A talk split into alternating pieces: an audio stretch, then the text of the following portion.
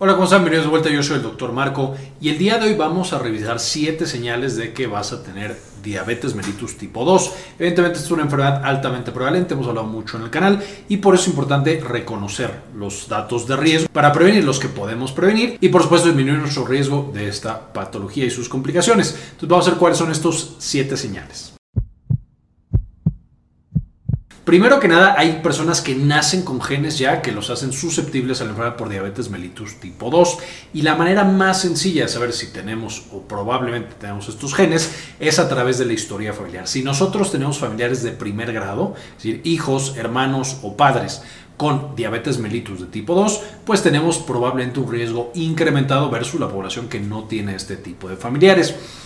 Pongo primero este debido a que es un factor de riesgo que no se puede alterar. Eso ya es algo con lo que nacemos. Entonces, por supuesto, si lo tenemos es más importante todavía conocer todos los demás y prevenirlos.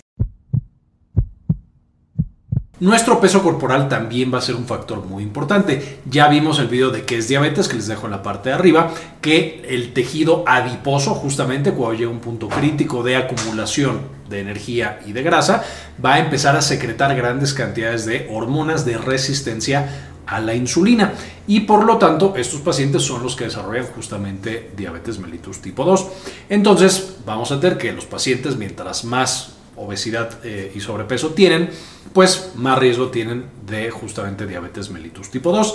Recordemos que las recomendaciones es que necesitamos un perímetro de cintura en hombres menos de 94 centímetros y mujeres menos de 88 centímetros. Y es tan importante este factor de riesgo que de hecho, si nosotros perdemos un 5% de nuestro peso corporal, el control de la diabetes se mucho más sencillo e incluso hay algunos pacientes que entran en remisión, es decir, que ya pueden dejar los medicamentos. No son la mayoría, pero existe esta posibilidad y por eso es tan importante eh, controlar nuestro peso corporal.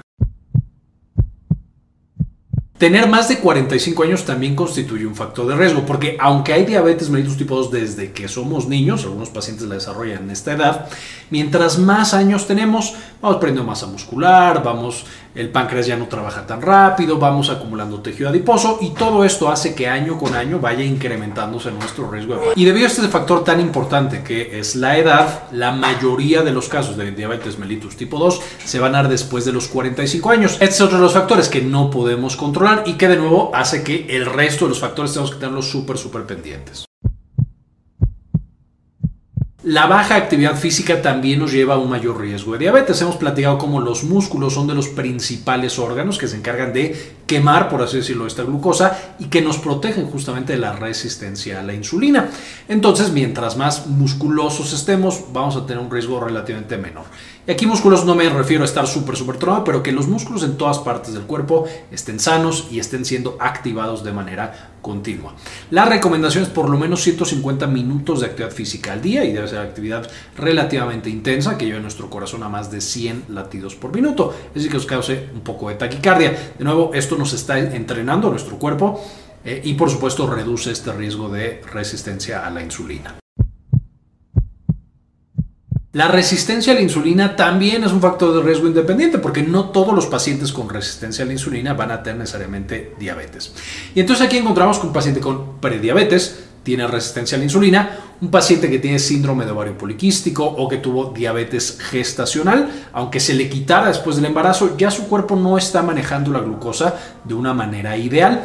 Y esto, por supuesto, constituye de nuevo un factor de riesgo importante para la aparición de diabetes tipo 2 ya fuera del embarazo. También aquí encontramos el hígado graso no alcohólico, que es, por supuesto, cuando el hígado se nos llena de tejido graso, usualmente de nuevo por esta resistencia a la insulina basal que ya tiene el paciente. Si nosotros encontramos un paciente que ya tiene esta resistencia a la insulina, pues su cuerpo nos está diciendo que tiene más riesgo de padecer diabetes mellitus tipo 2 o que va caminando hacia desarrollar esta patología. Y ese es el momento en el que tenemos que incidir para que no lleguemos a la diabetes y proteger por supuesto a nuestro paciente. Si no hacemos nada en ese momento, entonces el riesgo es muy alto y el paciente probablemente va a tener diabetes mellitus tipo 2. Hemos platicado en el pasado que los medicamentos, algunos muy particulares, pueden incrementar el riesgo de diabetes mellitus tipo 2 o si ya tenemos diabetes, hacer que el control sea más complicado. Aquí encontramos algunos, les voy a mencionar porque ya tenemos todo un video que les dejo en la parte de arriba, pero cosas como los esteroides, usados para trastornos autoinmunes y algunas otras cosas cuando son vía oral o inyectados, incrementan el riesgo de diabetes. Las estatinas tienen un pequeño incremento de riesgo, pero existente, algunos diuréticos, etcétera, etcétera. Entonces, vamos a tener que cuando consumimos estos medicamentos, nuestro riesgo es un poco más alto.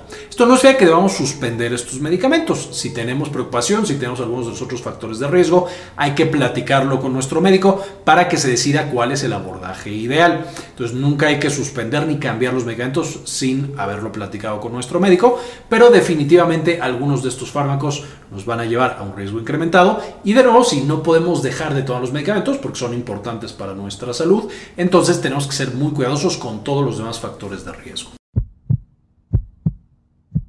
Finalmente, otras hormonas también participan en el metabolismo de la glucosa y también pueden actuar como eh, hormonas contrarreguladoras de la insulina y por supuesto llevarnos a resistencia a la insulina.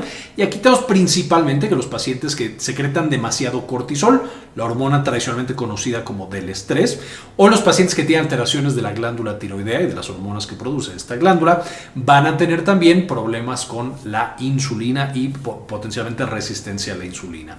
Algunos otros menos comunes, tumores que se secretan eh, hormona del crecimiento, eh, por supuesto pacientes que tienen incrementado el nivel de andrógenos, como en el síndrome de ovario poliquístico que ya mencionamos previamente. Todos estos nos van a llevar a que, si los tenemos, la insulina no funcione igual de bien e incrementa el riesgo de que nuestro paciente pueda desarrollar diabetes mellitus tipo 2. Y esta es la información del día de hoy. Por supuesto, antes de irme, quiero agradecer a algunos de los miembros que se apoyan con una donación de 1 o 2 dólares al mes y dedicarle este video a Tano, Henry Blachke, Nelson Grodzicki, Claudio Andrés, Elizabeth G. Vargas, Aldo Novelo, María Eugenia Sobrino, Emmanuel Suárez, Héctor del Solar Andauro y Jorge C. Beltrán. Gracias por apoyarnos para hacer este tipo de investigación y compartirla con todos los demás de manera gratuita. En la descripción del video, como siempre, van a encontrar algunas referencias para que estudien más acerca del tema con esto terminamos, cuídense mucho, hablen con su médico y como siempre, ayúdenos a cambiar el mundo, compartan la información. También quería mostrarles que ya tenemos la versión nueva y mejorada de Clínica Cares, que es la clínica en la que damos la atención médica. Eh, se puede, por supuesto, ya agendar cita en esta nueva versión de Clínica Cares con un servidor con la doctora eh, Georgina Carranza y conmigo, eh, justamente para atender cuestiones de salud de la mujer y por supuesto también salud general. Si tienen por supuesto alguna duda, alguna pregunta, en clinicacares.com.mx nos pueden encontrar.